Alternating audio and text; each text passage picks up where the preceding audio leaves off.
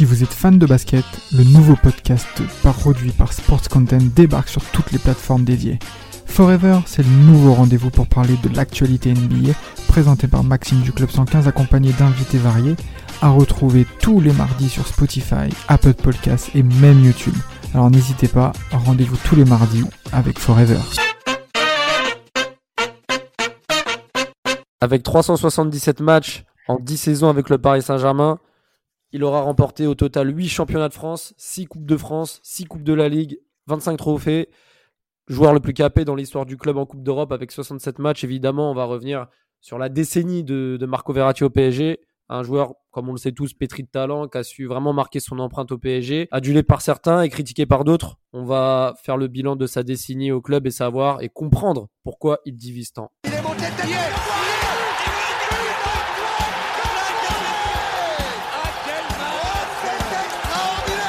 Pauletta dans la surface d'affaire. Oh le but. Oh le but exceptionnel encore une fois face à un Barthez maudit devant le portugais. Pedro Miguel Pauletta Ce coup Oh Oh là là là là là là là Zlatan Ibrahimovic 25e minute. Le doublé en deux minutes. Ça allait trop vite pour le mur. Ça allait trop vite pour Steve Monanda. Et oui, il y a 10 ans à, à, à parler, à développer sur... Euh, sur la carrière entre guillemets du petit beau Paris Saint-Germain, car il faut le dire, il a quasiment joué qu'au Paris Saint-Germain en club et il y aura beaucoup de choses à dire. Il, représente et il incarne vraiment ce, ce PSG QSI.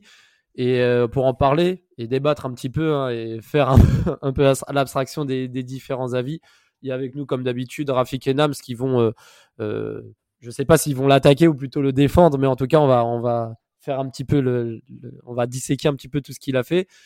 Et également un invité qui va également donner son avis, c'est Sinbad, intervenant pour euh, Paris Central. Salut à toi, euh, Sinbad. Salut, bonsoir ou, bonjour à ceux qui nous écouteraient en journée. Euh, bah, bah, merci déjà de l'invitation. ça fait extrêmement plaisir. Et puis, comme tu l'as, rappelé, intervenant chez Paris Central, un, jeune média tout naissant qui, traite du Paris Saint-Germain. Et c'est avec grand plaisir d'avoir accepté l'invitation de, de, ce podcast, de ce podcast. Pardon. En deux mots, du coup, toi, Sinbad, depuis quand tu supportes le PSG et d'où, est venue ta, passion pour le club? Bah, Moi, PSG, je suis de la génération, euh, tu sais, euh, je suis, né en 2002 euh, et, très très jeune, grâce notamment avec le papa, les cousins, etc. Bah, on allait au parc très tôt. les premiers souvenirs que j'ai au parc, c'est la saison 2008. Malheureusement, mes premiers pas au Parc des Princes, c'était la, saison de, la course pour le maintien. Euh, et, puis c'est venu notamment là avec euh, des joueurs comme euh, Paoletta notamment. Et, moi, le Paris Saint-Germain est entré absolument à ce moment-là. Et d'aussi loin que je me souvienne, et eh ben, le Paris Saint-Germain a toujours été bah, dans ma vie. Et puis, je ne saurais pas vraiment dire quand est-ce que ça arrivé. Ça a toujours été là et je ne pense pas que ça va me quitter un jour. Bah surtout avec ces 10-11 dernières années avec l'RQSI qui a vraiment lancé le PSG dans une nouvelle dimension. Alors la première saison, on la connaît 2011-2012, Paris perd le titre face à Montpellier, qui était l'outsider. 2012, euh, les Qataris mettent le point sur la table et aussi euh, dans le portefeuille. Ils vont ramener des grosses têtes, hein, euh, Thiago Silva, Zlatan Ibrahimovic, Ezekiel Lavezzi, entre autres. Et notamment un joueur qui vient de D2 italienne au nom de Marco Verratti, qui a à peine 19 ans, qui dépasse même pas le mètre 70. Sinbad, en deux mots, est-ce que tu connaissais Verratti avant qu'il signe, signe pardon, au PSG alors absolument pas, ce, serait mentir de dire l'inverse. Euh, un, peu surpris du nom qui, a été sorti, Marco Verratti, en comparaison euh, des autres noms que tu as évoqués précédemment. Et euh, on ne s'attendait pas forcément à, ce qu'il soit le joueur qu'il est aujourd'hui. Mais pour répondre assez succinctement, non, je, ne savais absolument pas qui était Marco Verratti avant qu'il vienne ici. Toi, Rafik, tu, me le disais en off, mais quand tu vois le PSG lâcher, je crois, 12 millions d'euros pour un genre de, de série B, tu étais un peu surpris et surtout tu, ne connaissais pas grand chose de, ce monsieur. Franchement, on peut faire le mec. Euh, alors que c'était une période où je, connais Football Manager, hein. mais même en connaissant Football Manager, je le connaissais pas du tout. Euh, je connaissais même pas Pescara. Moi, franchement, quand je faisais jouer à FM, c'était vraiment que la Ligue 1, la Ligue 2, des fois le National et euh, un peu de, championnat euh, espagnol. Du coup, j'allais pas regarder l'Italie et j'avais aucune chance de le connaître. Et cette signature, elle m'a. En fait, c'était les. euh, On le surnommait comme le, comme le, nouveau, le nouveau Pirlo. C'était. Euh, on disait voilà, technicien, euh, capable de bien garder le ballon, très bonne conduite de balle, très bonne protection de balle, etc. Donc c'était vraiment beaucoup de, en fait c'était vraiment j'ai beaucoup de curiosité avec ce joueur. je me rappelle que le premier match qu'il a joué avec le PSG, il fallait que je le voie, il fallait que je le voie jouer. Je sais pourquoi. Parmi toutes les toutes, parmi toutes les premières recrues de, de, de QSI, c'était vraiment la recrue qui m'a qui m'a qui, a, qui a le plus attiré ma curiosité. Et, euh, et puis voilà, mais sinon, Pescara, euh, euh, série B ou même il était en Ligue 1, il a fait une saison en Ligue avec, avec enfin en série C avec Pescara. Je connaissais pas du tout. Ouais, tu connaissais pas. Puis Nams, hein, c'est vrai que bah, c'est le, futur émir du Qatar, c'est Ben Hamad Altani qui, l'avait justement supervisé lors d'un Italie-France en match espoir. D'où, on va dire, la, la, spéculation autour de ce joueur.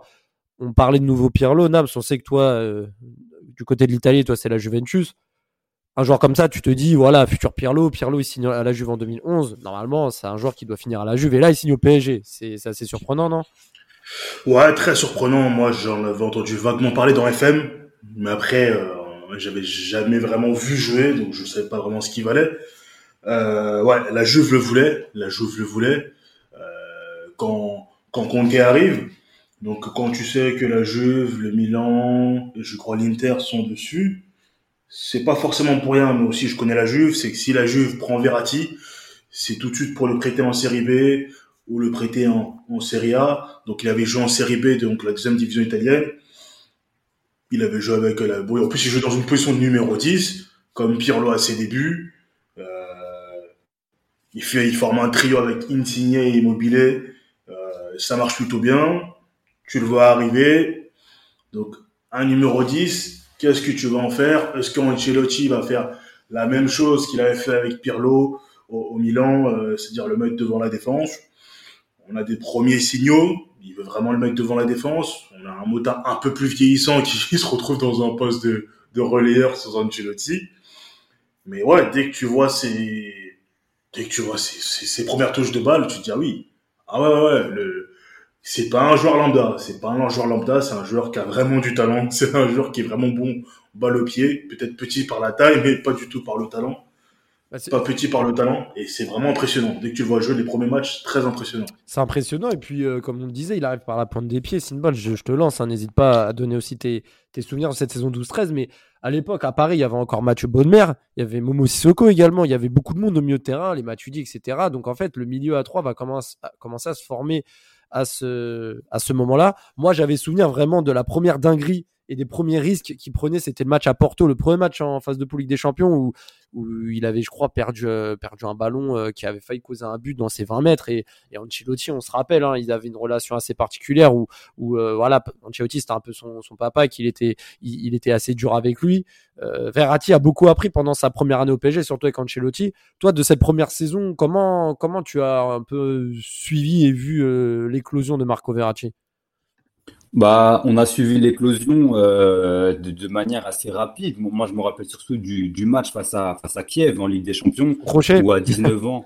Son crochet qu'il met au mec là dans le match, il avait mis un crochet mais, à un mais C'était phénoménal. À, 19 ans seulement, le, le match de patron qu'il qui avait sorti, c'était absolument fou. Et ensuite, en conférence de presse, on avait Thiago Silva ou encore Pastore, qui eux l'appelaient également euh, le, le, le, nouveau Pirlo. Et tout à l'heure, vous parlez de ce poste de régista, euh, enfin de meneur de jeu un peu plus reculé, on va appeler ça comme ça. Il faut aussi se rappeler que c'est, euh, pour avoir travaillé là-dessus, c'est Zeman, son coach de, de l'époque, ah, qui le place en premier temps dans, dans, ce poste-là de, de, de, meneur de jeu un peu reculé. Et ce qu'il dira sur Marco Verratti déjà à l'époque, c'est que il avait la capacité d'un numéro 10 et la fougue et le, le physique d'un joueur un peu à la Gattuso. C'est pas un joueur euh, enfin, il fait partie des joueurs élégants, mais qui mm. n'hésitent pas à aller tacler, à salir le short. Et ça, c'est quelque chose qui m'a beaucoup plu. Ouais. Exactement, et c'est la raison notamment pour laquelle il a été replacé devant la défense pour son abattage au milieu de terrain. Et pour revenir un peu sur sa saison euh, de 12-13, euh, elle était absolument, on, était bouche bée quand tu sais qu'il y avait beaucoup de monde au milieu de terrain, tu le rappelais auparavant, réussir les prestations qu'il avait à son âge alors qu'il passait de, de série B à Ligue des Champions, euh, franchement, faut se lever tôt pour réussir de, telles prestations. Donc oui, extrêmement, extrêmement choqué et euh, agréablement surpris, forcément. Mais c'est une bad, c'est une bad. Faut, faut revenir sur quelque chose qu'on l'a pas dit, c'est que juste avant qu'ici, on a un président d'un club français qui nous dira, mais 11 millions sur Verratti. mais il y en a plein des Verratti en France. il y en a plein des Verratti en France. Monsieur, monsieur, de Cernin. Ce connaisseur du football. il, y en a, plein des Verratti en France. franchement, les gars, on le voit bien aujourd'hui.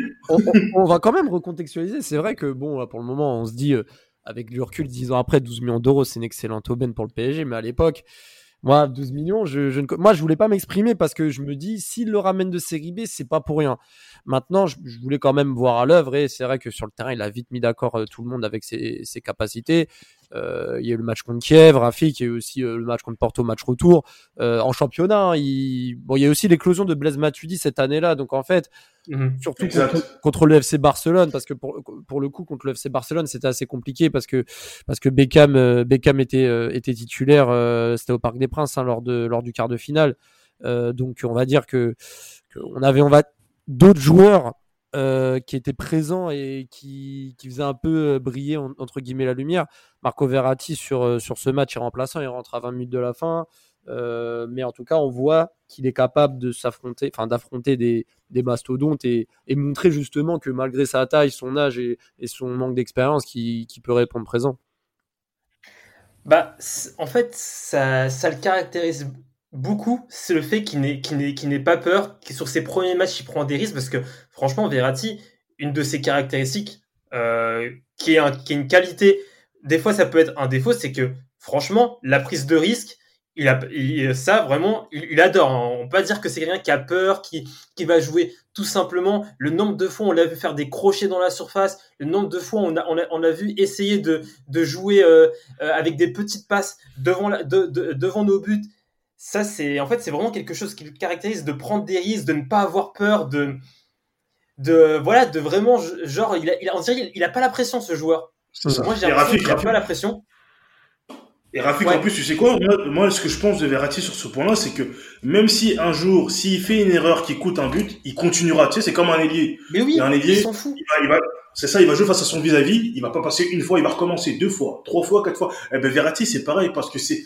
c'est son jeu tu peux pas le changer. Ça, c'est des trucs que tu peux pas changer de lui, tu vois. Donc, la prise tu dis un truc très très juste. Il, a, il, a, il avait déclaré également, euh, là, il y, a, il y a de cela quelques saisons, euh, je préfère qu'on prenne un but plutôt que de, plutôt que de dégager la balle et de ne pas savoir où elle va. C'est un joueur qui, euh, dans son jeu, après ça, c'est qu'on aime ou qu'on n'aime pas, mais c'est un joueur qui restera sûr de ses qualités et qui, quoi qu'il arrive, ne, ne, va pas entre guillemets se travestir et continuera dans ce risque-là. Et de voir, on parlait de son jeune âge, de voir qu'à 19 ans, dans un club où il vient d'atterrir, avec de, très gros noms déjà pour l'époque, euh, dans un club où il n'a aucun statut pour un joueur de série B, avoir cette audace-là, on ne peut que saluer et finalement ça l'aura suivi toute sa carrière. Donc franchement, Marco Verratti, son adaptation, elle a été express. Et, surtout, il faut aussi voir que 19 euh, ans, aujourd'hui 19 ans, ça peut paraître un peu plus euh, normal, mais un joueur de 19 ans qui fait ces prestations-là, eh ben, franchement, au Paris Saint-Germain, c'était une aubaine et une aubaine très bienvenue. à la fin de la... Ouais, Rafik, dis-moi. C'était incroyable aussi. Tout à l'heure, tu disais, euh, Raphaël, que on pouvait avoir des doutes euh, sur les 11-12 millions qu'on avait mis sur Verratti. Et moi, je me rappelle à l'époque, bah, c'était les premiers, c'était le début de Leonardo aussi. Et Leonardo, on, lui avait un peu donné cette casquette de, il allait nous, nous, nous apporter les meilleurs talents d'Italie. Donc moi, franchement, tout ce qu'on euh, recrutait d'Italiens, j'avais une totale confiance en Leonardo. Là, en fait, c'est compliqué à dire. En fait, là, c'est bizarre d'être, euh, de, de, de, complimenter Leonardo avec, avec tout ce qui s'est passé dans, dans, son deuxième mandat. Mais franchement, sur le premier mandat, quand il, quand voilà, tu vois, il a cette étiquette de, il va nous ramener les meilleurs joueurs d'Italie, les meilleurs talents. moi, franchement, je me dis, il, va se passer quelque chose avec ce joueur. Ouais, bah, à l'époque, tout ce qu'il fait, c'est utile. Tout ce que Leonardo ramène en Italie, c'est utile. Quand il ramène pas Story, bah, il est précédé d'une belle réputation et des bonnes prestations qu'il a fait à Palerme. Sirigu, aussi à Palerme, c'est pas mauvais, il est parfois sélectionné en équipe d'Italie. Euh, c'est pas mal. En plus, après, il ramène Thiago Motta, ce qui, qui, rend un rôle très important pour Verratti. Donc, on est dans, on, est dans une certaine cohérence euh, sur ces premières années autour de Verratti et les recrues autour on est autour d'une certaine cohérence. Donc, ça se passe bien et on, est très content de Verratti. On attend de voir justement comment il va confirmer parce que tu fais une première saison, c'est bien. tu as du talent. Le talent, c'est une chose, hein. il y a plein de joueurs qui ont du talent. Faire une belle, une belle saison, c'est bien, mais le plus dur, c'est de confirmer derrière, parce qu'il y a encore plus d'attentes. Même tes adversaires, que ce soit en championnat ou en Ligue des Champions, bah, tu es beaucoup plus épié, on connaît ton jeu, tu es beaucoup plus regardé. Donc là, maintenant, à partir de, à partir de, cette saison suivante, on va voir s'il est capable de confirmer ou non. On va, comme tu dis, on va voir s'il peut confirmer. Euh, il a eu le, on va dire le, l'entourage un peu italien avec euh, Thiago Motta poste pour poste avec sa sagesse et également Carlo Ancelotti qui l'a fait vraiment grandir. Hein. La relation, comme je le disais, elle était vraiment particulière et très dure, mais qui a apporté, euh, qui a mis un peu de plomb dans la cervelle de, Marco Verratti, qui s'est assagi par la suite. 2013-2014, donc après ça, il faut aussi savoir que le PSG a continué, on va dire, son recrutement massif avec notamment Edinson Cavani. Il y a aussi l'éclosion également d'Adrien Rabiot qui intègre l'équipe première en 2013-2014. Il peut sembler entre guillemets être une autre euh, un autre concurrent pour Marco Verratti, mais euh, à partir du match retour au Camp Nou euh, lors de la saison 2012-2013, Marco Verratti s'installe vraiment comme un titulaire en puissance et va enchaîner vraiment les bonnes prestations. Donc moi, j'ai vraiment ce souvenir-là. Alors sur cette saison-là, il y a, le match contre Nantes, à remporté 5-0 au Parc des Princes que, je retiens. Un match où il avait touché 100. Euh, alors je crois que c'était 120 et quelques ballons. Il avait, il, avait vraiment crevé l'écran. Là, sur, cette période-là, moi j'ai trouvé vraiment que le Verratti avait pris 5 euh, ans de maturité en, en une seule année. J'avais trouvé ça vraiment impressionnant, au même titre que le PSG a commencé à partir de cette saison-là à, à, amorcer, on va dire, le début d'une longue série de prolongations de contrat. Donc, euh, dès la saison de 13-14, il va prolonger d'un an parce que le, club sent vraiment qu'il y, a, quelque chose euh, avec ce milieu à 3 avec Motem Matuidi. Euh, le fait que Laurent Blanc arrive a mis vraiment sa patte également avec ce milieu à 3 en triangle. Hein. Ça change tout. Là, ça change tout. Ça change énormément. toute la saison, il a, il a une moyenne de plus de 90% de passes réussies euh, sur toute la saison. Euh, cette année-là, le PSG remporte le titre haut la main. Et Raphaël, son positionnement aussi, surtout, son positionnement, qui lui, il inverse Thiago Motta et il inverse Thiago Motta et Verratti. Ver, euh, Ancelotti qui voulait le mettre comme un, vraiment un Pirlo devant la défense, le mettra en tant que relayeur et mettra Motta qui ne bougera pas en tant que tour de contrôle. Euh, et donc là, ça, change, ça changera vraiment tout pour, euh, pour lui. En plus, tu as un Matuidi qui est à côté de toi qui vraiment n'hésite pas à aller de l'avant, à proposer des solutions, des longues courses. Donc, euh, quand Verratti a le ballon monte, il sait qu'à côté de lui, il a quelqu'un pour le couvrir. Et ça, c'est très important. Est-ce que, est-ce que toi, sur cette saison-là Tu as des, des, matchs références, des faits de Marco Verratti, sachant que le PSG en Ligue des Champions, jusqu'au quart de finale aller contre Chelsea, est plutôt très large, hein, se qualifie facilement en phase de poule. En championnat, c'est 4-0 contre Lyon. Euh, au Parc des Princes, bien sûr. C'est des, scores fleuves. Bon, Monaco, c'était un peu plus compliqué, mais euh, euh, des victoires contre l'OM, des victoires contre bah, vraiment contre le top 5 de Ligue 1, Ligue des Champions, ça va vite et Verratti est toujours, présent et, arrive à s'adapter dans le système de Laurent Blanc. Toi, qu'est-ce que tu retiens de cette saison-là en termes de match et de, et de faits marquants? Bah, sur la saison de, Marco Verratti, vous, vous l'avez très bien rappelé, c'est vraiment, euh, tout à l'heure tu parlais un peu d'Ancelotti et je pense qu'on y reviendra un peu après, mais sur la saison de, Marco Verratti sous Laurent Blanc, c'est véritablement là où, il explose définitivement. Euh, sous Ancelotti, il continuait de, grandir et de, faire ses marques, mais, euh, mais, mais, concrètement, sous Laurent Blanc, euh, c'est véritablement là où il est, où il est, où il est au-dessus, il est au-dessus de tout le monde. Euh, il n'y a, a, personne qui, qui véritablement ne peut parler avec lui et il remporte absolument quasiment tout avec le Paris Saint-Germain à cette époque-là. On a l'impression d'avoir un Verratti qui, qui, marche un peu sur l'eau. J'ai très peu de, de, matchs en mémoire où il passe complètement à côté. Il a complètement pris sa place de titulaire et, euh, et, il enchaîne les matchs, il enchaîne les matchs, il enchaîne, il enchaîne. Et, et c'est vraiment, vraiment là où euh, jusqu'à la saison d'après, 2016-2017, où malheureusement, là, il se passera quelques petites déconvenues. Mais euh, pour être assez bref, la saison, l'ère Laurent Blanc de, Marco Verratti, à mon avis, dans les performances, je pense que c'est peut-être son meilleur passage. Il a ah aussi eu quelques belles fulgurances euh, plus récemment, mais sur la, la, la, continuité, sur la régularité des matchs qu'il a fait, je, je pense qu'il n'a jamais été aussi fort qu'à ce moment-là. Donc, sous on a eu, euh, on a le mot un peu à la mode qui est le mot prime. Euh, Est-ce que on peut dire que sous Laurent Blanc, Verratti est à son prime? Moi, je pense que la question existe. En tout cas, sur la sur la sur les deux saisons 13-14 et 14-15, je partage totalement ton avis, Sinbad. Oh. Et, euh, et, et, Nams, je te lance hein, parce que je te sentais chaud à, à rebondir. 13-14, il est meilleur et désigné meilleur espoir de Ligue 1 euh, lors des trophées UNFP. Euh, c'est à partir de ce moment-là. C'est à, partir de ce moment-là où on commence à appeler le petit bout, etc. Il commence à devenir vraiment indéboulonnable. Il est sélectionné pour le mondial au, Brésil, certes, qui va être un échec pour les Italiens, mais à son âge, il va déjà avoir un rôle important dans une telle sélection. Tant ouais. la saison 14-15, tu te dis, la Verratti, c'est un joueur de classe mondiale. Euh, ouais, tu dis déjà, c'est surtout un événement paranormal, c'est déjà que lui, il marque un but. Non seulement il marque un but, mais en plus, il marque de la tête. Contre le FC Barcelone. là, tu dis, ouais, là, ça peut, là, ça peut être la fin du monde. Là. là, ça peut être la fin du monde, ou alors ça annonce vraiment une grosse saison de sa part, s'il sera le cas, parce que bon, joueur UNFP 2015, c'est le joueur de l'année en France. Il aura brillé, il aura fait une bonne quantité de passes décisives, rien qu'en championnat. Euh, à partir de là, tu dis, ouais, le mec, le mec passe quasiment au travers d'aucun match. Les matchs où il faut répondre présent, que ce soit contre l'OM, contre Lyon, et le reste, il répond présent, il est toujours bon, il, il fait briller les autres. À chaque fois, et, sur cette saison-là, c'est limite les superlatifs manquent. Par exemple, je prends la saison d'avant, le match contre Chelsea où on gagne 3-1, où Pastore met son petit récital à la fin. Ce match-là, au match aller, il est exceptionnel.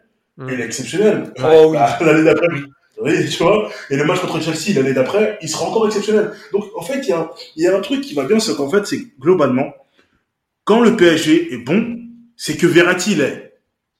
Très souvent, c'est ça. Très régulièrement, c'est ça. C'est si le PSG est bon, c'est que le Verratti l'est. Donc, à partir de là, tu as un joueur quand même qui arrive à être la boussole de son équipe, le métronome. C'est-à-dire, si moi je suis bon, si moi je suis présent, j'emmène tout le monde avec moi. Alors, c'est pas le leader verbal, le capitaine, c'est pas lui, mais balle au pied, ah, balle au pied, il sait faire beaucoup de choses. Après, moi, il y a, une chose que je le reprocherai toujours, c'est faut tirer au but. En plus, il a une belle frappe de balle. Sur les, les mhm. le, peu de buts qu'il a mis, on voit qu'il a une belle frappe de balle. Il a une belle frappe de balle. On ne demande pas d'avoir la frappe de Roberto Carlos, mais il n'a pas une frappe de poussin, vous voyez. Il a une bonne frappe de balle. Et si seulement il l'utilisait un peu plus souvent, si seulement il l'utilisait un peu plus souvent. Avant, avant, de, avant de te passer la, la main, Rafik, euh, bon, je, euh, Nabs, tu disais qu'il a été nommé meilleur joueur de Ligue 1 2015 je rectifie, il a été meilleur joueur étranger de Ligue 1 2015. C'est Alexandre Lacazette qui avait été élu ce jour-là. Mais en tout cas, Verratti avait été nominé pour être meilleur joueur de Ligue 1. Mais il n'empêche que là, la, saison 14-15, euh, moi, ce que je retiens, c'est déjà euh, le PSG remporte tous les trophées avec Verratti euh, en guide au milieu de terrain. même quand le PSG s'est fait boxer au Camp Nou lors du quart retour en Ligue des Champions, ça a été un joueur qui a éclaboussé de son talent. Je, dirais même que c'est le seul Parisien ce soir-là qui a montré une, une partition vraiment impressionnante. C'est là où je me suis dit, je pense que le PSG a de belles années devant, enfin, PSG belles années devant lui pour, euh, pour, euh, pour la suite. Euh, est-ce que tu partages, toi, Rafik, la vie de Nam? C'est-à-dire que là, pour le coup, Verratti progresse, devient vraiment un élément important. Bon, il rate quelques matchs par des petites blessures, mais pour le moment, on décrit pas encore sa, son hygiène de vie, etc. Est-ce que, est que tu peux dire que, on va dire, le fait qu'il frappe pas au, but, sachant que parallèlement à la Juventus, c'est un joueur qui s'appelle Paul Pogba, qui lui aussi monte en puissance et se démarque par des frappes de balles de loin, etc. Est-ce que ça, ça lui porte préjudice, sachant que son premier but au PSG en Ligue 1, il aura attendu janvier 2015 contre Evian Tonon Gaillard, c'est-à-dire deux ans et demi après son arrivée. Donc euh, voilà, c'est vrai que cette stat témoigne aussi de sa, de sa nonchalance, en tout cas, à frapper, à plutôt à faire des passes à ses coéquipiers. Alors, euh, avant de répondre à, cette, euh, à ta question, euh, je vais d'abord continuer sur ce qu'a le fait que la période, la période sous, sous Laurent Blanc, moi aussi je le trouve incroyable Verratti, et surtout ce que je trouve, en fait, moi, il me, à chaque rencontre contre, contre un, un gros d'Europe, parce que c'est aussi une période où on, se découvre, euh, on découvre le PSG contre les gros d'Europe, comment on joue contre les gros d'Europe, et à chaque fois, je suis étonné que Verratti, euh, gère le milieu avec Thiago Motta, il gère le milieu contre des, des, équipes on n'aurait jamais pensé quelques années avant, et moi ça m'a toujours, ça m'a toujours marqué les, matchs où, euh, où il prenait le contrôle du terrain, tu, tu voyais franchement, tu voyais des joueurs comme William, il essayait, de lui prendre, le prendre le ballon, mais il s'amusait en fait. William, on dirait c'était un, vieux joueur. C'était des joueurs comme ça. Il s'amusait devant eux. On, on, on, pouvait contrôler le ballon avec des 70% de possession, de balle de manière propre contre des, des, des, des, des gros d'Europe.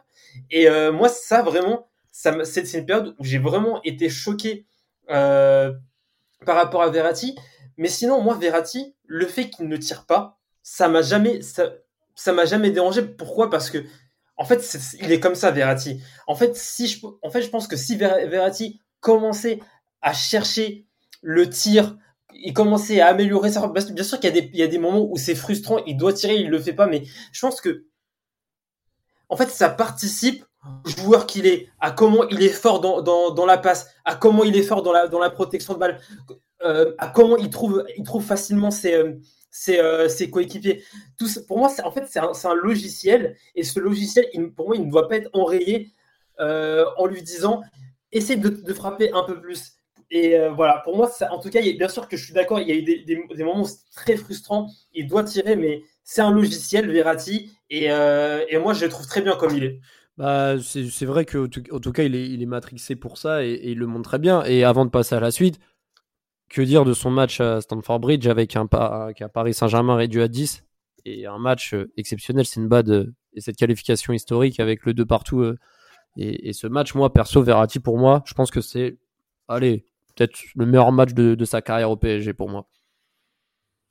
Euh, meilleur match de sa carrière au PSG. Euh, bah, en fait, au, vu du contexte, c'est vrai qu'on tombe, euh, tombe vite euh, dans l'euphorie. Euh, on se rappelle du, carton rouge très très tôt de, Zlatan. Et, euh, et, quand tu sais que il y avait la règle du but à l'extérieur à cette époque, donc le 2-2 te qualifier, mais c'est vrai qu'il avait fait un match assez incroyable avec un sacré client au milieu de terrain. Face à lui, c'était Chess Fabregas euh, qui était au sommet de son art. Et le match qu'il a sorti dans un Stamford Bridge plein à craquer avec cette pression-là en jouant à 10 contre 11 une grande partie du match parce que n'oublions pas qu'on va aussi en prolongation. Après, il me semble qu'il il sort euh, au cours du match. Donc en effet, après, on sait qu'il avait un gros client devant lui qui était euh, Chester Bregas, qui était au sommet de son art. Et il a réussi quand même à nous sortir une prestation d'anthologie, à mon avis. Et pour te répondre assez, assez rapidement, je pense en effet que c'est l'une de ses meilleures prestations sous le maillot parisien. Et euh, est-ce que c'est la meilleure? La, la, question existe, mais en tout cas, je pense qu'en effet, elle est largement parmi les, parmi les réponses potentielles. Oui, voilà, c'est ça. Dans tous les cas, il, il s'est révélé. Et, par la suite, euh, là, pour le coup, on se dit que Verratti doit être le patron du milieu de terrain euh, dans les années à venir, sachant que Mota commence à prendre de l'âge et que Matuidi, certes, est très important dans, son bataillage de, de, récupérateur, de, de 8 poumons, etc. Mais Verratti a tout pour être vraiment le futur taulier de, de ce milieu de terrain. On arrive justement en, en 2015-2016. Le début de saison se passe très bien pour le PSG, mais il arrive à un moment où, où Verratti va être, euh, va être emmerdé par des soucis de blessure, sa fameuse pubalgie qui va commencer à arriver. Euh, là où il a été peut-être, euh, on va dire, au sommet de son art, dans le sens où là, pour le coup, il, il était encore dans ses continuités de performance haute voltige en Ligue 1, en Ligue des Champions. Il va rater une grande partie de, de la saison, notamment la fin, où il va se faire opérer pour participer à l'Euro 2016, qui ne participera pas finalement, parce que pour le coup, sa blessure euh, entraînera vraiment beaucoup d'absence. Je crois que sur cette saison-là, en Ligue 1, il va faire que 11 matchs ou 12 hein, max, hein, donc ça montre vraiment que qu'il il aura manqué beaucoup. Euh, beaucoup et surtout, mmh. et surtout, rappelle, il récupère le numéro 6 un numéro plutôt qui va bien avec son poste, un numéro euh, qui lui va bien en plus. Et ouais, on se dit, bon, il récupère le numéro 6, on se dit, bon, ça, va, ça peut être sa saison, il peut briller. Euh, L'association avec Rabieux Matuidi, ça peut le faire. Et malheureusement, il enchaîne blessure sur blessure et c'est malheureusement très compliqué. On ne pourra pas beaucoup compter sur lui. Et ouais, ce serait vraiment dommage parce que cette saison, pour moi, c'est la saison où où il y avait vraiment quelque chose de grand à faire en Ligue des Champions.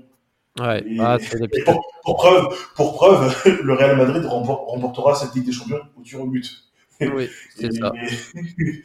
Non, c'est, vrai que, vrai que cette Ligue des Champions laisse un goût amer pour, pour tout le monde et même pour, pour le PSG parce que pour le coup, Verratti a beaucoup manqué euh, mmh. sur cette partie-là. Il, il n'en demeure pas moins vrai, je, je fais une petite qu'il prolongera à deux donc, c'est-à-dire, il va reprolonger en 2015 et en 2016. Donc, il, il va prolonger jusqu'à 2021. Donc là, pour le coup, on sait que le Verratti est vraiment dans le projet sur les années à venir. De confiance, pour le coup. Mais en 2016, là, je pense que pour moi, le point de bascule commence à arriver parce que Unai Emery arrive, Zlatan part aussi, Laurent Blanc avec. Euh, le PSG vit une saison compliquée, on va pas revenir sur les faits. Attends, attends, attends Raphaël, à ce moment-là, quand Emery arrive et quand tu vois qu'il a comme projet de mettre un 4-2-3-1 avec Pastore en 10 et Rabiot dans un double pivot, vous, vous vous dites quoi? Parce que moi, quand je vois cette compo contre le trophée des champions contre Lyon, je vois cette compo Verratti double pivot avec Pastore en 10. Ah ouais, je me dis, ah ouais, ça peut être vraiment, vraiment pas mal. Ça peut vraiment, vraiment être pas mal. En fait- vous, vous dites quoi? En fait, moi, je me dis que c'est possible, mais il faut que les trois puissent euh, s'accorder sur ce trio-là, sachant que Matuidi a été éjecté de, du, du 11 et et il y a Mota qui va être là, mais entre guillemets, Rabieux est aussi là. Mais c'est là où, pour moi, euh, Rafik, euh, en fait, Verratti va commencer à, à ne plus vouloir vraiment jouer en, en poste de sentinelle comme, comme Rabiot par la suite. Donc, ça va un peu créer des, on va dire, des dysfonctionnements et ça va peut-être aussi faire participer cette, euh, cette période où le PSG en 2016-2017 va complètement passer à côté de son début de saison et, euh, on connaîtra l'issue, hein, le, fameux épisode de remontada qu'on va pas évoquer euh, parce qu'on connaît tous l'histoire et, et cette fin de saison où au final Monaco sera champion. Est-ce qu'on va dire ce, basculement causé par Unai Emery va cautionner, on va dire, le, la suite, c'est-à-dire l'instabilité sur, sur le terrain de, de Verratti ou pas du tout? Euh, ça, c'est quand même compliqué à dire. C'est vrai que en sentinelle, Verratti, c'est quelque chose de, de, de sûr. Hein. Il a, il a, c'est un, un joueur qui, qui, est, qui est là pour être régista. Il a besoin Il de a-. Il il est là pour. Il a comment euh, euh, il a, il a besoin de mouvement. S'il a besoin de mouvement, c'est pour ça qu'il n'aime pas vraiment ce poste. Il n'aime pas être cantonné à un simple poste, euh, un peu comme Pirlo, genre je reste là et j'ai deux joueurs devant moi pour faire les gardes du corps. Lui, il aime bouger, être un peu en mouvement un peu partout dans, dans ce secteur euh, axial du milieu de terrain. Et ouais, c'est pour ça, avec l'âge, avec l'importance qu'il prend, il fait vraiment comprendre que ouais, non, j'ai pas envie de jouer là. J'ai pas envie de jouer là. D'où en plus, pour partie ce bras de fer, le bras de fer en juillet 2017, d'où ce bras de fer aussi qui a beaucoup tué, parce que s'il part, s'il partait, ça aurait pas forcément été une question d'argent, je pense. Parce qu'on était vraiment une vache à lait. Donc, euh, ouais, ça aurait pas Ah bah oui, non, mais de toute façon.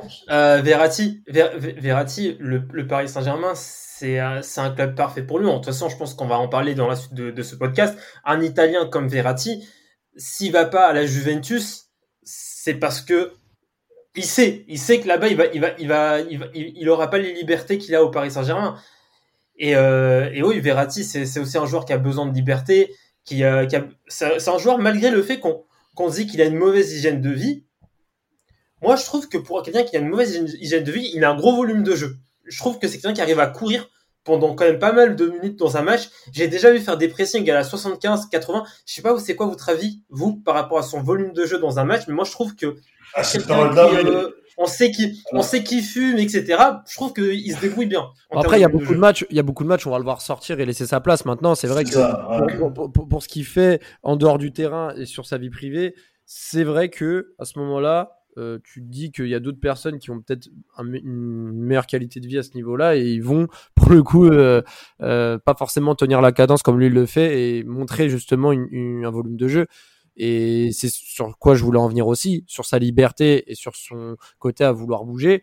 Il y a cet, cet épisode été 2017 où Neymar et Mbappé suivent et vont signer au PSG. Le Barça, Sinbad, est prêt à mettre jusqu'à 80 millions pour, euh, pour prendre Ver- Verratti. À ce moment-là, il y a déjà les premières informations comme quoi euh, l'Italien voilà n'est pas forcément euh, stable dans sa vie privée. Les blessures commencent à arriver. Il n'est pas vieux à ce moment-là. hein. Il est loin d'être vieux. Donc on se dit merde. Si à ce moment-là il, continue à enchaîner ça, ça ça va le tuer pour la suite. Moi, je vais te poser une question simple, Simbad. Est-ce que le PSG aurait dû vendre Marco Verratti au FC Barcelone en 2017 pour ce prix? Euh, alors moi je pense pas. Je pense pas par rapport à, plein de choses. Déjà tu, tu l'as rappelé, l'humiliation de, l'élimination fait que pour moi c'est complètement impensable de, donner euh, ton milieu de terrain, ton joyau à l'adversaire qui t'a humilié. Donc déjà je pense que d'emblée ça répond à ça à la question. Et, euh, et, et aussi après tu rappelles un truc très très juste, c'est que Marco Verratti commençait à enchaîner pas mal de blessures. Euh, ça commence à devenir une vraie problématique. Son hygiène de commence un peu à, sortir. Ça faisait partie de, ces joueurs-là euh, dont on critiquait vivement cela. Et, et, et moi, je, je pense pas que Paris devait le vendre. En tout cas, surtout pas au FC Barcelone, surtout pas après la saison qui vient de s'écouler, et surtout pas après cette élimination honteuse en Ligue des Champions, honteuse euh, due à plusieurs choses dont, dont on va pas rappeler. Mais, euh, mais pour moi, non, tu, ne dois pas vendre Verratti et surtout pas au FC Barcelone. Ouais, bah ça, ça peut se comprendre. Après, euh, Rafik, moi je pense, moi de mon avis, hein, que le PSG, s'ils avaient travaillé et étudié en parallèle le dossier Fabinho sérieusement, tu peux ramener Fabinho pour moins, moins que ça, tout en gardant tes arrivées Neymar Mbappé à côté. Moi je pense que ce risque aurait pu être pris. Surtout que Fabinho, à ce moment-là, avait prouvé sur la scène européenne et avait ce profil de vraiment de régista que le PSG recherchait. Mais on, pouvait l'avoir, Fabinho. Il n'y avait pas une question de, de fair play financier qui faisait qu'on pouvait pas l'avoir? Il y a Monaco qui voulait, qui était pas chaud à lâcher Mbappé, Fabinho lors du même, même mercato, je crois. Il y a ça aussi qui rentre euh, en compte, mais il y avait beaucoup de rumeurs. Ouais, c'est vrai qu'il je rappelle qu'il y avait beaucoup de rumeurs. Il y a, toutes les, tous, les, tous les soirs, on, voit une rumeur. Euh, accord trouvé, euh, euh, package Mbappé, Mbappé Fabinho en direction du PSG. Bah oui, c'est aujourd'hui. Quand on voit aujourd'hui Fabinho et on voit Verratti, clairement, c'est facile aujourd'hui de dire que c'était peut-être peut un coup à jouer. parce que Verratti, on commençait à avoir un peu les prémices d'un joueur qui commence à bah, qui, commence à être carbo. Euh, quand tu commences quand tu commences à avoir du mal à, faire une saison à plus de 25 matchs, quand tu as, des blessures à répétition, voilà, c'est euh, c'est les signes d'un corps bah, qui n'arrive plus à tenir une saison de, très haut niveau.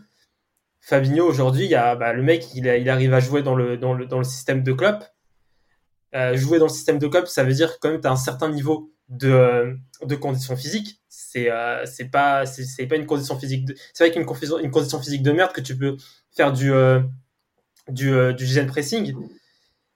Euh, ouais. Non, mais franchement, j'avoue que en, y reposant, Fabinho, ça aurait été peut-être un, un, bon coup à faire. Après, après c'est vrai que. À, à, ce moment-là, tu peux pas le deviner, Nams, mais 2007-2018, euh, euh, Verratti, c'est peut-être, c'est peut-être ça. Pour moi, c'est une des pires saisons qu'il fait au PSG parce que déjà, il joue vraiment peu. Il se blesse et, replonge en fait par rapport à ses, problèmes de, de. Si je me trompe pas, il va subir une deuxième opération lors de cette saison-là en fin mars. Euh, il a obtenu, je crois, trois cartons rouges au total dans la saison, dès le début de saison contre Toulouse, et surtout lors du huitième de finale retour contre le Real Madrid, encore une fois pour contestation.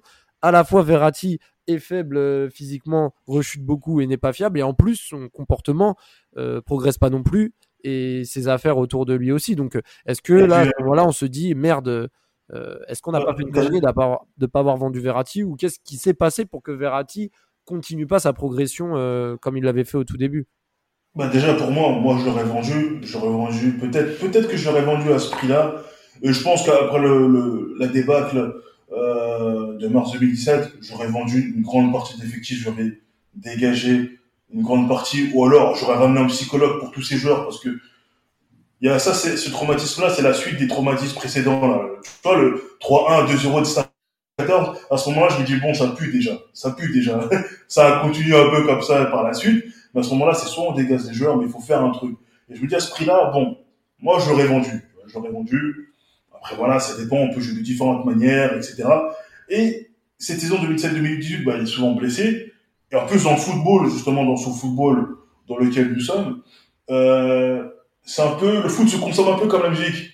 Quand t'es très bon, bah, c'est bien, mais quand t'es pas bon une saison, bah, t'es pas bon une deuxième saison, ah, on peut vite avoir envie de te dégager. Mais c'est vrai que lui, il a, toujours eu cette cote d'amour auprès des supporters du Paris Saint-Germain. Globalement, hein, parce qu'il y en a qui sont un peu contre, qui sont pas fans de Verratti, d'autres qui l'aiment beaucoup, mais il a quand même gardé cette cote d'amour malgré, euh, malgré cette période où il était euh, physiquement, bah, il était, il était dans, il était dans le mal. Mais voilà, ce match contre le, match contre le Real, par exemple, le match aller, il est très bon face à Modric, Kroos, il est très bon. Euh, Paris mène à 0-1 à, Madrid, Rabiot marque, et après boum, Paris s'écroule. Au retour, euh, il est nerveux, il a un toit, il est, assez nerveux. Le rouge est la conséquence d'un match pas du tout maîtrisé de notre part. Donc on va dire que pour moi son rouge il est assez son rouge est assez anecdotique. Hein. Tu sais, je peux... dans un sens c'est vrai qu'il casse les couilles quand il ouvre toujours sa gueule. Hein. C'est vrai qu'il casse les couilles. Mais bon c'est comme si c'est comme si je disais vas-y Roy Keane il doit fermer sa gueule. c'est pas possible. Ouais, mais bon, après, Roy... après, après, après, Roy Keane, je pense que son, sa hargne et son tempérament apportaient de l'ordre. C'est apporter de l'ordre. Verratti, je pense pas que son tempérament à, déjouer, etc., apporte de la rigueur supplémentaire dans le quand on arrive en plus en 2018, là, il y a un nouveau, nouveau coach, Sinbad, qui arrive au Paris Saint-Germain, Thomas Tuchel, qui va, on va dire, amener plus de discipline, selon euh, ce qu'on a entendu et pu voir euh, lorsqu'il a, il a entraîné le, BVP auparavant. Euh, lui, de son côté, Verratti retrouve un peu son niveau, mais il rechute encore plusieurs fois. Euh, il a encore des problèmes cette fois avec l'alcool. Il avait été euh, contrôlé positif à un test alcoolémie au volant. Donc encore une fois, il a des problèmes. Alors quand c'est pas justement tout ce qui est cigarette, là c'est l'alcool. Donc forcément, en termes d'image, ça va l'entacher. Mais pour autant, il va continuer à avoir cette sympathie. Pour autant, il va être présent lors du naufrage contre Manchester United en 2018-2019 cette année-là également, je vais sauter un petit peu en 2019, il y a l'arrivée de, de, Le PSG euh, aussi vit une bascule où euh, Rabiot euh, se, se, casse aussi à la fin, de cette saison-là parce que voilà, il y a eu aussi le problème avec son contrat. Donc Verratti, on va dire, se retrouve entre guillemets seul, leader technique au sein de ce milieu de terrain. Et bah, va, en fait, la saison 2019-2020 va, ressembler à celle de 2018-2019 sur le plan personnel. Il va encore rater beaucoup de matchs, notamment le match retour contre le, Borussia Dortmund euh, en huitième de finale retour et également quasiment tout le Final 8 où il va être absent à cause de ses blessures et il va juste rentrer en jeu lors de la finale, hein, une rentrée totalement anecdotique parce qu'au final ça n'a rien changé, il n'avait pas le niveau. Sur ces deux années-là sous Tuchel, euh, enfin il y a eu deux ans et demi, mais sur les deux ans et demi avec Tuchel, moi perso, je vois pas de progression. Et même pire, je me dis merde. En fait, là, on arrive à, un joueur qui est plus jeune et arrive à un âge où tu dois être à ton prime pour le coup, mais son prime est, est, passé en fait, euh, Sinbad. Mais, mais, totalement, mais aussi, moi, ce que j'appelle la nouvelle ère QSI, c'est avec les recrutements de Neymar et Mbappé qui font basculer le club dans, euh, dans des nouvelles strates.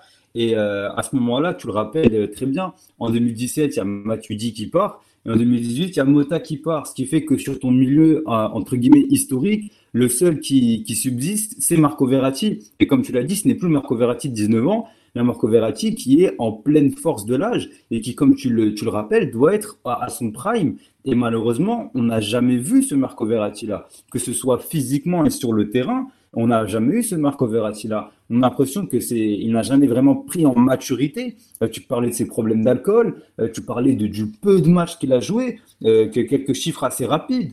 en 17-18, il joue seulement 22 matchs. En 18-19, il en joue 26. En 19-20, il en joue 20. Et en 20-21, il en joue 21. Ça veut dire que on est sur un joueur qui dépasse difficilement la barre des 25 matchs euh, par saison. Donc à partir de là, on a des questions qui peuvent se poser. Et quand tu quand c'est le leader du milieu de terrain et qu'il doit l'être, eh ben, il ne l'est pas. Face à Dortmund, qui est-ce qui tient le milieu de terrain? Eh ben, c'est Gay avec Paredes. Sur le Final 8, tout milieu en force, ça a été Paredes. Et le problème, c'est que euh, face au Real, ça a été notamment Gay. Et, le problème, c'est que Marco Verratti, dans les grands rendez-vous, euh, bah, malheureusement, il, n'est pas forcément là tout le temps. Et un, autre petit chiffre, euh, par rapport au, match qu'il a raté à cause de ses blessures, il a raté 96 matchs dus à ses blessures. Ce qui fait grosso modo, il y a déjà 38 matchs dans une saison de, de, championnat, ce qui fait grosso modo deux saisons et demie de ratés. Deux saisons et demie de ratés. C'est comme si on a un trou entre 2015 et 2017. Et pour moi, c'est pas tolérable. On ne peut pas tolérer ça. Et c'est absolument énorme.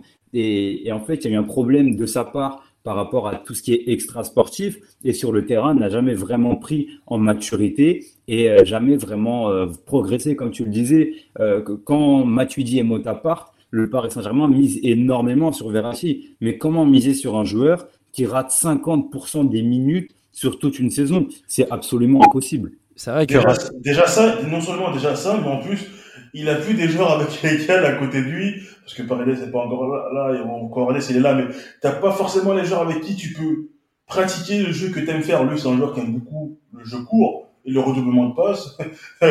faire ça avec Gay, c'est un peu compliqué. Et parfois faire ça avec Danilo, c'est aussi compliqué. Au moins avec Paredes, ça parle un peu le même football ça parle un peu mieux le football, mais. Malheureusement, il est trop blessé par aussi. C'est ça. Après, moi, j'ai une question, et puis moi, je sais que Rafik, t'es pas un grand fan de Paredes, moi non plus. Hein, mais, moi, j'ai une de l'argent, de l'argent. Non, mais moi, moi c'est ça. Non, mais c'est une question, une vraie question. Mais est-ce que vraiment le PSG, parce qu'on parle de Verratti, euh, il est pas aidé, il est mal entouré, etc. Mais on a quand même vu que le PSG a pu faire des choses intéressantes en Coupe d'Europe sans Verratti. Donc, qu'est-ce qu'on doit retenir? Le PSG euh, ne dépend pas de Verratti, ou Verratti serait meilleur avec des joueurs autour de lui qui seraient plus entreprenants. Mais encore une fois, comme on le dit depuis le début, le PSG a misé sur Verratti en tant que leader technique du milieu de terrain sur le long terme. Or, on voit que déjà, il n'est pas fiable au niveau des blessures. Et en plus de ça, quand il est là, le PSG a subi des déconvenues européennes, il était là. Et même quand il joue euh, avec certains joueurs autour de lui, il a besoin de mecs, je sais pas si c'est plus expérimenté ou plus fort ou plus cadré pour qu'il brille. Donc en fait, lui-même a besoin de gens pour briller. Il n'est pas toujours présent. En fait, on se dit que Verratti, euh, bah, il n'a pas les épaules pour endosser ce, ce, costume de euh, top milieu de terrain. il est là l'échec. Il est là l'échec de Verratti. En fait, pour moi, le PSG n'a jamais réussi à remplacer Thiago Motta à côté de Verratti. Il y a, je pense que Thiago Motta lui a apporté euh, ce cadre, cette maturité. Euh, et euh, quand, quand Mota est parti, et que Verratti devait être le leader de ce milieu, et pour être le leader d'un milieu, c'est bien d'être le leader technique, mais là, en fait, on, voulait qu'il soit le, chef du milieu. Vraiment celui qui, gère le milieu. Et ça, ça passe par une, comme l'a très bien dit Sinbad, la maturité. C'est là où on l'attendait. on l'attendait de la progression du, du, côté de Verratti. Euh, une meilleure gestion émotionnelle dans les matchs, une meilleure stabilité émotionnelle, parce que en fait, quand le PSG ça va mal, là on, là on a besoin de joueurs stables émotionnellement. Et euh, bah là, bah, de toute façon, on peut prendre un exemple qui est très qui est, très récent dans nos têtes, le, match retour à Bernabeu. Bah, Verratti, il doit mettre de l'ordre quand, quand ça, ça, commence à aller mal. En 2021, en 2022, tu veux dire oui, oui, bien sûr. Là, je, là, je parle d'un exemple récent, mais c'est pour, pour, pour, pour, parler de, sa, de du manque de, du manque de entre guillemets de sa gestion émotionnelle, de sa stabilité émotionnelle. C'est là en fait on, on, on, aurait voulu on aurait voulu voir euh, plus. Après, là, je prends cet exemple parce qu'il est, il est, il est, récent, mais on, on, a, tellement d'exemples de Verratti, ses cartons rouges, euh, le fait qu'il qu euh, à chaque fois il va parler aux arbitres, alors que il y a y a plus important euh, sur le moment. Tu vois toutes des choses comme ça bah, c'est des choses qu'on aurait voulu, voir Verratti corriger.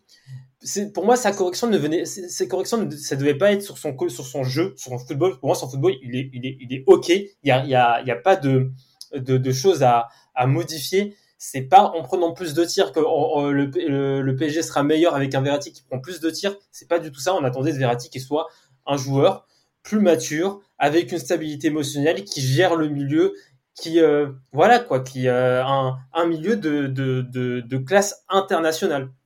Et Nams, je vais te poser la question. Pour toi, quel est le problème de son comportement? Parce que quand Verratti arrive au PSG, il a même pas 20 ans. Donc, euh, qui est le fautif et bah, en quoi Verratti n'a pas amélioré son comportement? Parce que s'il serait arrivé au PSG à un certain âge, à 27-28 ans, on serait dit, bon, il est comme ça. Mais là, le PSG l'a quasiment formé au niveau.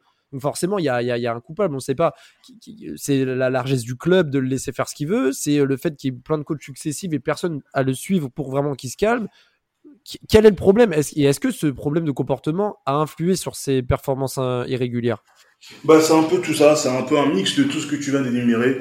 Euh, je pense que tu sais, dans, certains clubs, au bout d'un moment, quand on entend trop souvent, vas-y, sors dehors, et, ça influe après sur tes performances sur le terrain, même si tu es libre de faire ce que tu veux de ta vie privée, mais quand ça influe sur ton rendement, on doit serrer la vis. Mm. On doit être un peu plus sévère, tu vois.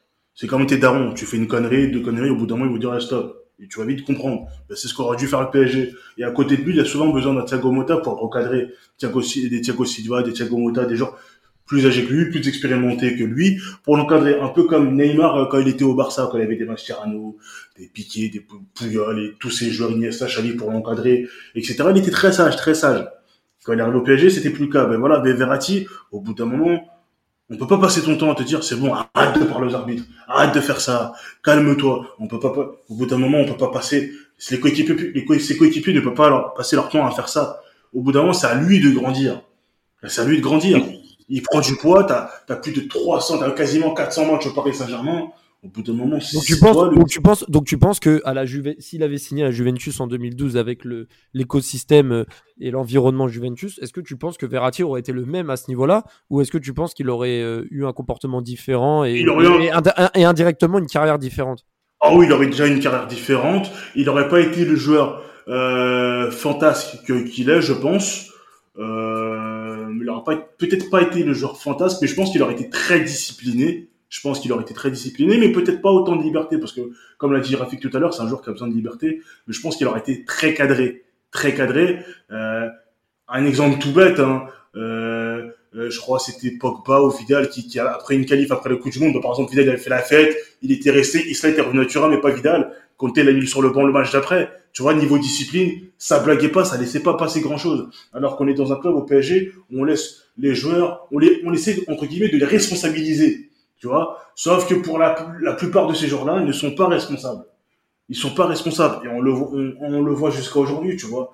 Donc, il aurait fallu pour moi Verratti, il aurait fallu qu'il ait toujours auprès de lui une sorte de papa, une sorte de grand frère qui lui dit stop. Un peu comme Silva avec Marquinhos. Voilà, tu vois, comme lui, il avait, comme lui, il avait, voilà, il avait Thiago, il avait Thiago Motta. Ah, voilà, il avait Motta. Mais en fait, c'est ça que j'aimerais savoir. Et puis, euh, Sinbad, là, on n'a pas fait ces deux dernières saisons, 2020-21 et 21-22. C'est vrai qu'en 2021, euh, encore une fois, c'est pareil. Il va rater des matchs, mais il a prouvé sous Pochettino qu'en 10, il était très bon. Quand Pochettino est arrivé, en 10, il arrivait à s'adapter. Euh, qu'en milieu de terrain, c'était toujours, même avec Rafinha, que ce soit avec même Danilo ou, ou Herrera, il arrivait toujours à, à ressortir du lot, etc. Euh, en Ligue des Champions aussi. Euh, sur euh, le match au Camp Nou, un très très un match très important aussi, ce fameux match où le PSG avait gagné 4-1 avec le triplé de Mbappé, où la Verratti avait sublimé le, milieu de terrain et avait permis même à Paredes de, de faire un top match pour le coup, parce que Paredes avait toujours cette étiquette de joueur qui arrivait à faire des intermittences, mais n'arrivait pas à rendre des copies plus que plus que convaincantes. Et Verratti a permis cela sur des matchs aussi au Vélodrome, je me rappelle, euh, ces, tous ces matchs-là qui ont fait que Verratti a montré qu'il était loin d'être mort. Même le match de poule contre City euh, en 2021-2022 euh, à domicile, hein, Verratti avait fait un très gros match. Mais pour le coup, même quand il n'était pas blessé contre Leipzig au Parc des Princes, il avait fait un match un peu moins bon, il avait perdu plus de 20 ballons, etc. Ça montre que même quand il joue, Verratti, parfois, il baisse un peu le pied sur certaines rencontres. Mais moi, je voulais poser cette question, Sinbad, et désolé d'avoir été un peu longuet sur cette, sur cette partie-là, mais au final, on, rappelle les faits, c'est-à-dire que Verratti a été acheté pour 12 millions, il vient de D2. sa progression est incroyable sur les premières années. Mais est-ce qu'aujourd'hui, tu trouves, toi, qu'on est trop exigeant avec Verratti, dans le sens où au PSG, il y a beaucoup d'autres problèmes. Et avec ou sans Verratti, le PSG souffre de, problèmes récurrents. Mais est-ce que tu trouves que par rapport à sa personne et ce qu'il fait, est-ce que tu trouves qu'on est trop exigeant ou que c'est la moindre des choses quand on a un talent aussi incroyable que, que possède Verratti? Bah, non, on est loin d'être trop exigeant à mon avis. Euh, vous parliez d'avoir un grand frère, un papa. Euh, un grand frère, un papa, oui, quand tu as 17, 18, 19, 20, 21, 22 ans, d'accord, là je veux bien que tu aies un grand frère, mais quand tu approches de la trentaine, il euh, faut, commencer à se poser des questions. tu ne peux pas être à 30 ans de devoir avoir un, autre trentenaire à côté de toi qui te, qui te tire les oreilles. Ça, ça c'est pas, vraiment, ça n'existe pas. Et, c'est là où c'est là où c'est le problème, c'est qu'on parle encore de maturité. Euh, je, ne doute pas que c'est un adulte responsable, etc. Ça, je suis pas dans sa vie privée, mais de ce qu'on voit nous sur le terrain et de ce qu'on entend, euh, c'est la moindre des choses d'attendre de lui cela. Euh, il a, on le rappelle encore une fois, sur deux ans, il y a Mota et Matuidi qui s'en vont, et c'est à lui d'être euh, d'être le patron. On lui demande pas d'aller de, parler aux arbitres de manière à la pouillole ou j'en sais rien, d'aller d'être le capitaine ou quoi. On lui demande juste d'être sur le terrain, d'être régulé dans ses performances. Tout à l'heure, euh, vous parliez du match face au Real Madrid plus récemment. Il est impliqué directement sur le troisième but. La passe à l'engagement, c'est lui qui la rate. Euh, ceci étant dit, vous parliez de, Marco Verratti qui aurait grandi. Moi, j'ai une anecdote là-dessus. C'est euh, quand il arrive, c'est quand il joue sous Ancelotti. Vous parlez de la relation avec Ancelotti. Quand il arrive sous Ancelotti, c'est le 28 avril 2013 et il y a un match face à Evian Tonon Gaillard. Et c'est peut-être le pire match de Marco Verratti avec le Paris Saint-Germain. Marco Verratti sort un match catastrophique. Et à le match où le PSG prend des rouges là à Evian là où ça part en bagarre. Mais exactement, c'est exactement ce match-là où il prend un carton rouge à la fin. Et en fait, ce qui se passe, c'est que euh, Ancelotti à la mi-temps, il va passer plus de la moitié de la mi-temps à simplement parler à Verratti. On sait même que euh, Marco Verratti l'avouera après. Il y a eu des insultes qui ont fusé en italien. C'était très très très très très chaud. Euh, il lui a passé un énorme savon et c'était absolument lunaire ce qui s'est passé dans le vestiaire. Et ce qui se passe après, durant le match, il prend un carton rouge à la 80e. Et ben qu'est-ce que fait Ancelotti? Euh, Verratti prend son match de suspension. Et ben qu'est-ce qui se passe? Ancelotti met sur le banc Marco Verratti durant 2-3 matchs après cet incident-là. Du coup, il a loupé grosso modo un mois de compétition suite à cet événement-là. Et le problème, c'est que Marco Verratti, ses problèmes de, de maturité, de concentration, toujours pas évolué. Donc, on est obligé d'être exigeant, non pas avec garçon de 19 ans comme en 2012, mais avec un garçon de presque 30 ans. C'est la moindre des choses d'attendre euh, de la régularité d'un homme tel que lui. On va peut-être pas lui taper dessus parce qu'il est blessé ou qu'il se fait découper, mais ce qu'on peut lui reprocher, c'est de parfois faillir à la tâche, bien qu'il ait rendu d'excellentes copies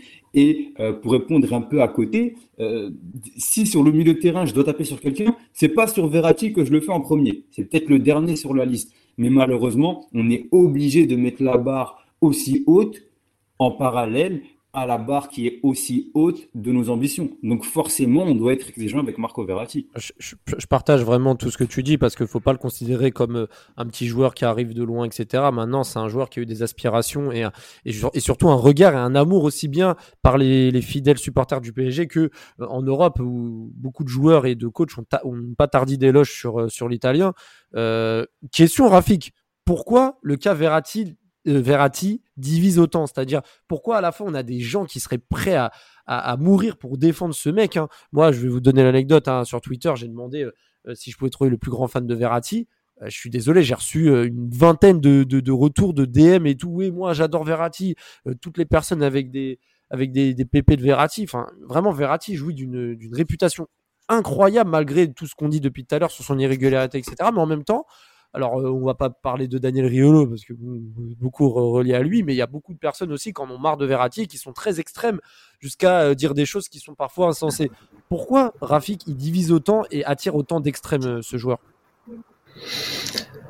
Bah c'est déjà c'est c'est Twitter en, de toute façon c'est aujourd'hui les débats foot passent par Twitter. Twitter on sait que les, les gens quand ils débattent c'est c'est très polarisé on a eu ce débat pendant plusieurs années entre Verratti et, Pogba. Donc, quand il y a des personnes qui prennent un, qui prennent parti, bah, ils vont, ils vont, ils vont vraiment s'enfermer, se polariser dans ça et, devenir très extrêmes. Et aujourd'hui, en plus, on a des, on a beaucoup de, de, supporterisme de joueurs.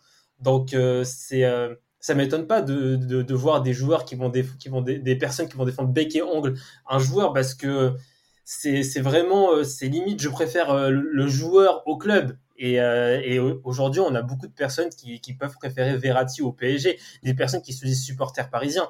Ils vont peut-être mieux dormir si Verratti a fait un bon match et, le, que le PSG a, perdu que, l'inverse. Ils, ils, vont, ils vont moins bien dormir que si le PSG a gagné et que Verratti a fait un mauvais match. Et voilà, donc aujourd'hui, on a beaucoup de personnes qui...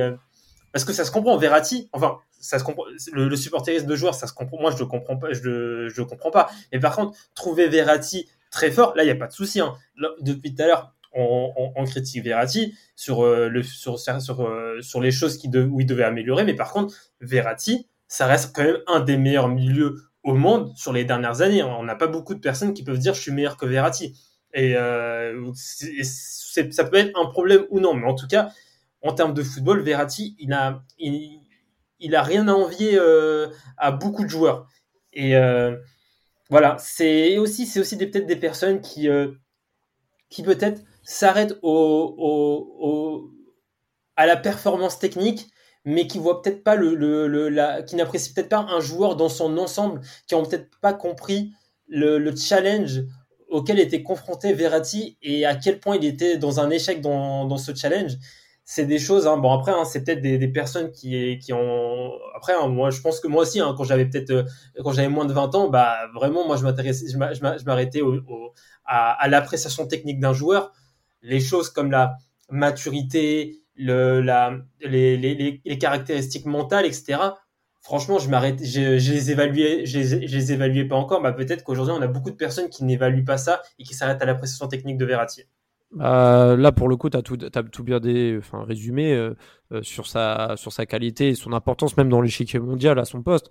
Maintenant, on va quand même faire le bilan et terminer le podcast là-dessus. On a défini notamment son nombre de matchs, son nombre d'absences, sa capacité aussi à être au niveau, parce que là, on parle quand même de 10 années au Paris Saint-Germain, quasiment 10 ans titulaire.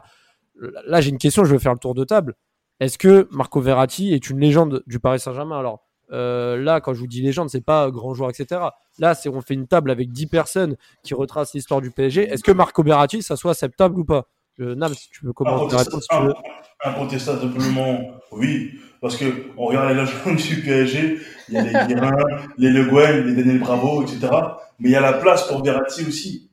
Et, et, dans, le, dans le PSG QSI, il y a, ils sont rares à pouvoir s'asseoir à la table du PSG des années 90. Donc, euh, si lui en fait partie, pour moi, il en fait partie. Il peut parler à ces gens-là, même s'il est peut-être pas forcément meilleur que pour moi. Mais, ouais, il a fait ce qu'il a fait au PSG, il a gagné ce qu'il a gagné. Même si on est supérieur aux autres, on va dire contre Guimond de Ferrari, etc., on a les moyens, mais il faut faire le taf. Et le taf, on le fait.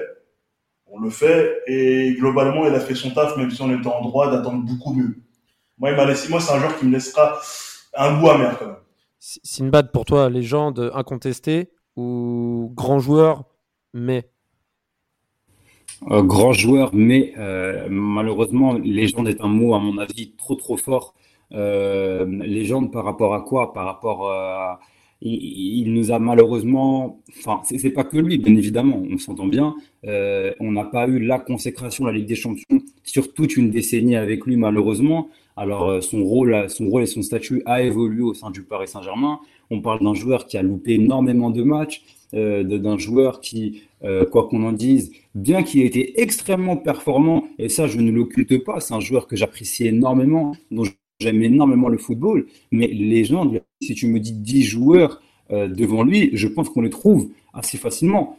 Pour moi, même, on peut parler de QSI. Si, tu si on parle seulement des joueurs de QSI, oui, c'est l'une des plus grosses légendes sous QSI. Mais si on doit prendre 10 joueurs de l'histoire du Paris Saint-Germain, à mon avis, on a 10 qui sont facilement au-dessus de lui. Après, il n'empêche que Marco Verratti est un symbole du Paris Saint-Germain, aura marqué l'histoire du Paris Saint-Germain et aura laissé de son empreinte le Paris Saint-Germain. Cependant, est-ce qu'on peut parler de véritable légende du PSG d'ici 10, 15, 20 ans? Moi, je trouve que le mot légende est un peu fort. Tu... Quel est ton avis, Rafik, pour terminer? Pour moi, euh, en fait, si on, si on doit dire les 10 joueurs qui ont, été les plus forts au football au PSG, il peut clairement y être dedans. Mais légende, non, pareil. Pour moi, il n'est pas dans le top 10 des, légendes. Il y a, il y a trop de choses qui manquent. C'est euh, pour être dans les légendes du club, il y a, voilà, tu vois, il a, je pense que on, tu dois pas essuyer autant de critiques qu'il a eu. Tu dois pas essuyer autant de, de, honte parce que le Verratti, c'est aussi le, PSG qui a pris beaucoup de, de, de remontada et dont il est parfois l'un des, des responsables. C'est euh, aussi, c'est euh, pour être dans les légendes du PSG, pour moi, il faut vraiment aussi avoir un statut de quasi-capitaine. Tu as vraiment été le leader, pas que technique, mais le leader, l'un des leaders de, de, du PSG pendant ton passage il n'a jamais été l'un des leaders du PSG euh, pendant son passage. Il y a, pour moi, il y a trop de cases qui ne, qui ne pas pour, pour être une légende du PSG. Et, mais en tout cas, sinon, si on s'arrête en technique encore, si on s'arrête au footballeur, juste le footballeur, euh, de manière technique, il peut clairement il peut postuler au, top 10 mais sinon c'est pas un top 10 de légende des légendes du PSG c'est vrai que c'est un, un, sujet qui divise c'est compliqué. Moi je le mettrais également dans cette case là on va dire dans, dans le, entre la dixième et la vingtième place. Parce que vraiment il y a des têtes et des, des personnes dans l'histoire du club qui ont vraiment plus marqué hein, pas forcément meilleurs sur le terrain mais qui ont de leur empreinte et même de la même il n'y a pas forcément que le niveau de jeu mais aussi euh, le caractère et surtout le l'attitude et le comportement en fait du joueur et de ce qu'il a dégagé, l'héritage qu'il a laissé par rapport à ce qu'il a fait. Et c'est sûr que Verratti, un excellent joueur, là-dessus il n'y a pas de souci, mais peut-être. Alors après, son passage n'est pas encore terminé, il peut encore euh, faire changer la donne, mais aujourd'hui, euh, surtout depuis quelques années, montre qu'au final, cet espoir qui avait prouvé sur la scène mondiale son niveau est en train de décroître et euh, de plus en plus friable justement à, à être fiable et surtout qu'il va bientôt arriver à 30 ans euh, pour le coup, on sait que là, les blessures vont pas vont pas l'épargner. Donc, euh, à voir sur les, prochaines et dernières années au, Paris Saint-Germain. En tout cas, merci d'avoir participé à ce podcast. Hein. N'hésitez pas à mettre en commentaire sur Twitter les, différentes réponses, euh, ce que vous en pensez aussi du, du Caverati et, si pour vous c'est une légende ou pas. On remercie aussi Sinbad hein, pour sa pour sa présence hein, et n'hésitez pas à aller suivre Paris Central et, voir tout le travail qu'il qui peut produire avec avec ce média. Merci à vous et à très vite.